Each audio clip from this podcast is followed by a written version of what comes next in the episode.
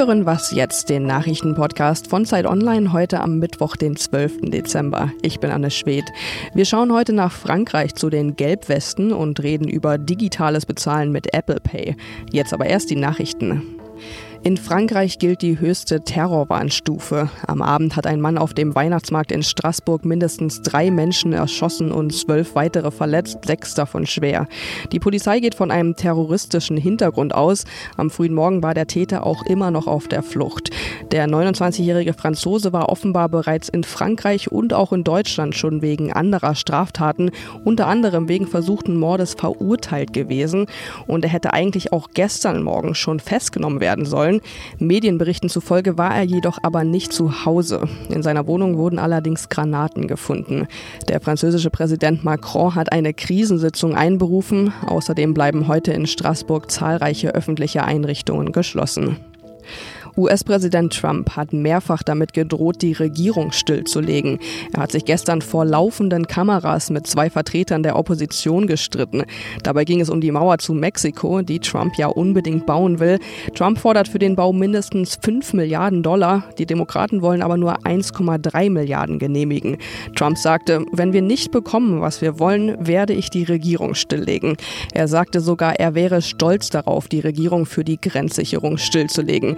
Chuck Schumer, der Fraktionsführer der Demokraten im Senat, blieb während des ganzen Streites recht ruhig und sagte im Anschluss nur, weder Wutanfälle noch ein Shutdown brächten Trump eine Mauer. Redaktionsschluss für diesen Podcast ist 5 Uhr.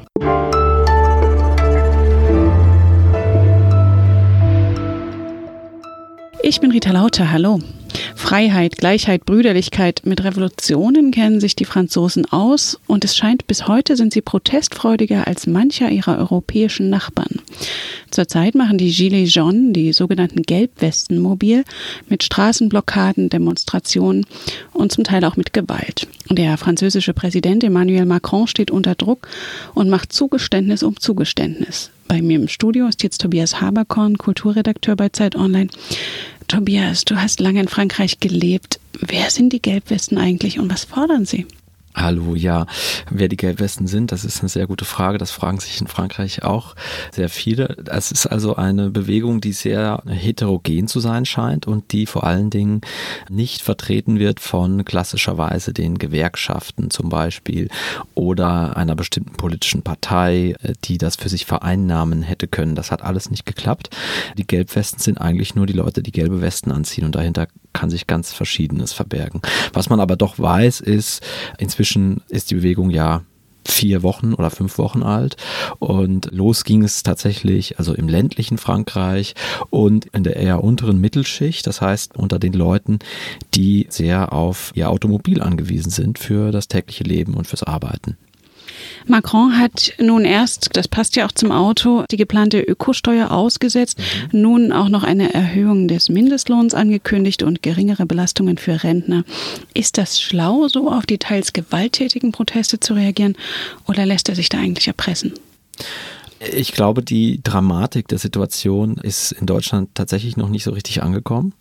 Es gab am Wochenende, ich glaube, 1800 Verhaftungen äh, von Leuten, die zu großen Teilen präventiv verhaftet wurden, weil der Innenminister in Frankreich tatsächlich äh, befürchtete, dass ja ganze Stadtviertel in Paris verwüstet werden, wie das zum Teil am vorherigen Wochenende gewesen ist. Also diese Aufstände sind so massiv, dass Macron wirklich nichts anderes machen konnte, als Zugeständnisse zu machen. Und was man jetzt in den Medien hörte und in den sozialen Medien sieht, ist, dass die Leute eigentlich nicht zufrieden sind mit diesen Zugeständnissen, dass es ihnen nicht reicht. Also was man von Macron fordert, ist tatsächlich ein Umschwung, der sozusagen seine Prinzipien auf den Kopf stellen würde. Und dazu war Macron nicht bereit. Und eine der Maßnahmen, die immer wieder genannt wird, die sich so zu einer Art zentralen Forderung der Gelbwesten möglicherweise kristallisieren könnte, wäre, dass Macron die Vermögensteuer wieder einführt. Und das hat er nicht gemacht.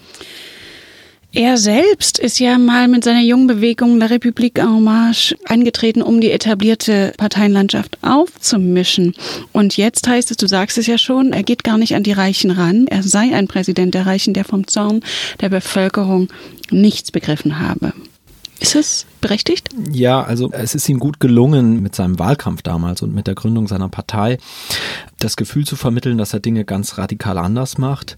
Er hat Bürgerplattformen gehabt, während sich seine Bewegung gebildet hat und er hat tatsächlich es geschafft, Leute in die Politik zu holen, die vorher möglicherweise unpolitisch waren oder sich jedenfalls nicht politisch engagiert haben. Das sind allerdings, und das ist auch sein Problem, glaube ich, eher Leute aus der gehobenen Mittelschicht, relativ junge Leute, Leute, die gute Jobs haben, die studiert haben, die an den guten Schulen waren und so weiter. Und obwohl er da eine ganz geschickte sozusagen Grassroots-Bewegung scheinbar in Bewegung gesetzt hat mit, mit En Marche, war es eben nichts, was den unteren Teil der Bevölkerung mitgenommen oder angesprochen hätte. Und im Gegenteil, es fällt ihm jetzt auf die Füße sozusagen, dass dieser Klassenkonflikt in seiner Partei nicht repräsentiert ist. Und die Leute, die eher in der Gesellschaft unten stehen, haben umso mehr das Gefühl, dass sie von dieser neuen Partei und diesem Präsidenten übergangen werden. Also der Klassenkonflikt wird nicht abgebildet in Macrons Bewegung und wir können weitere Erkenntnisse in deiner Analyse auf Zeit Online lesen. Vielen Dank, Tobias Haberkorn. Danke.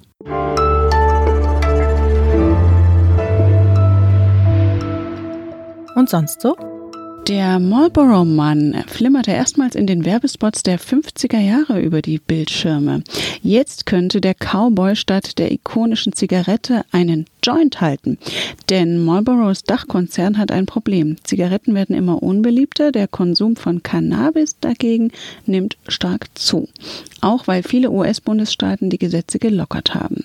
Deshalb steigt der Konzern beim kanadischen Cannabisproduzenten Kronos ein. Und so gibt es auch in Deutschland bald Cannabis, an dem der Marlboro-Konzern mitverdient. Denn Kronos vertreibt hierzulande einen großen Teil des medizinischen Marihuanas.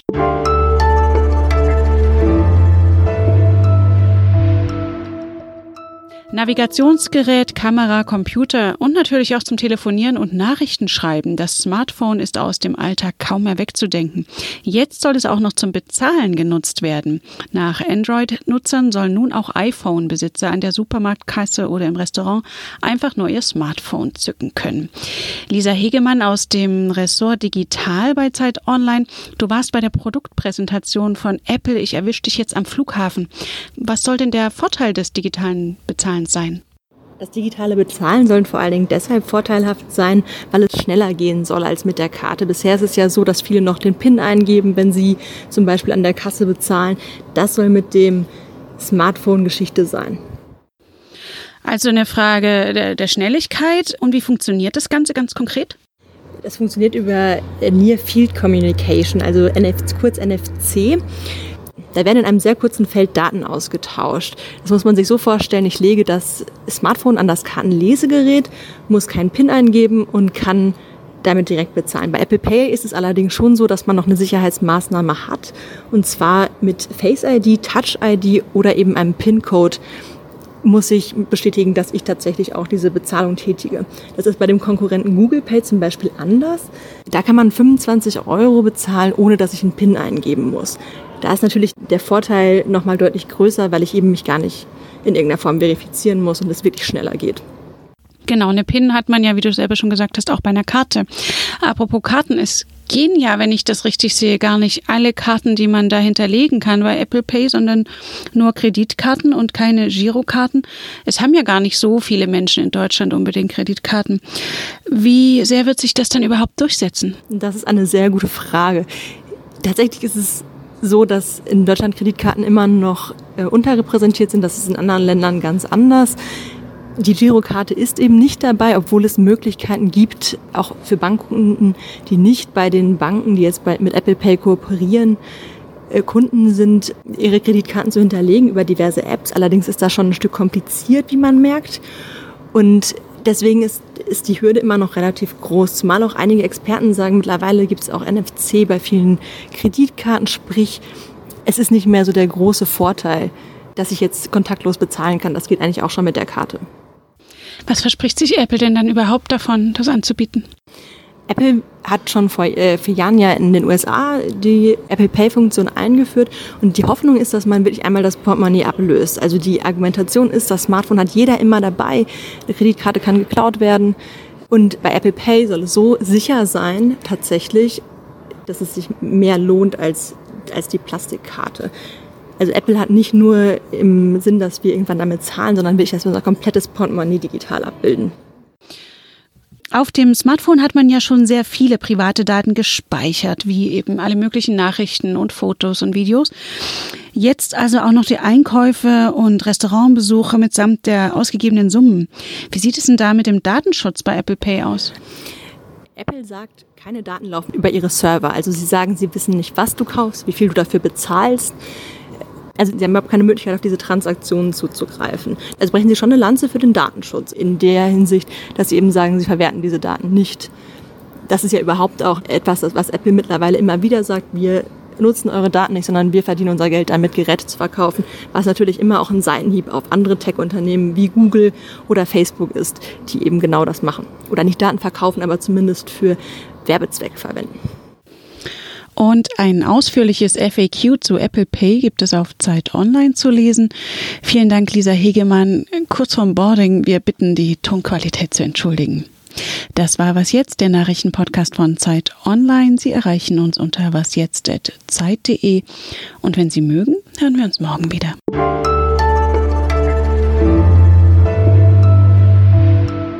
Und was bevorzugst du? Apple Pay oder Google Pay? Ich habe ja Android-Handys, aber ich glaube, ich werde beidem noch ein bisschen fernbleiben.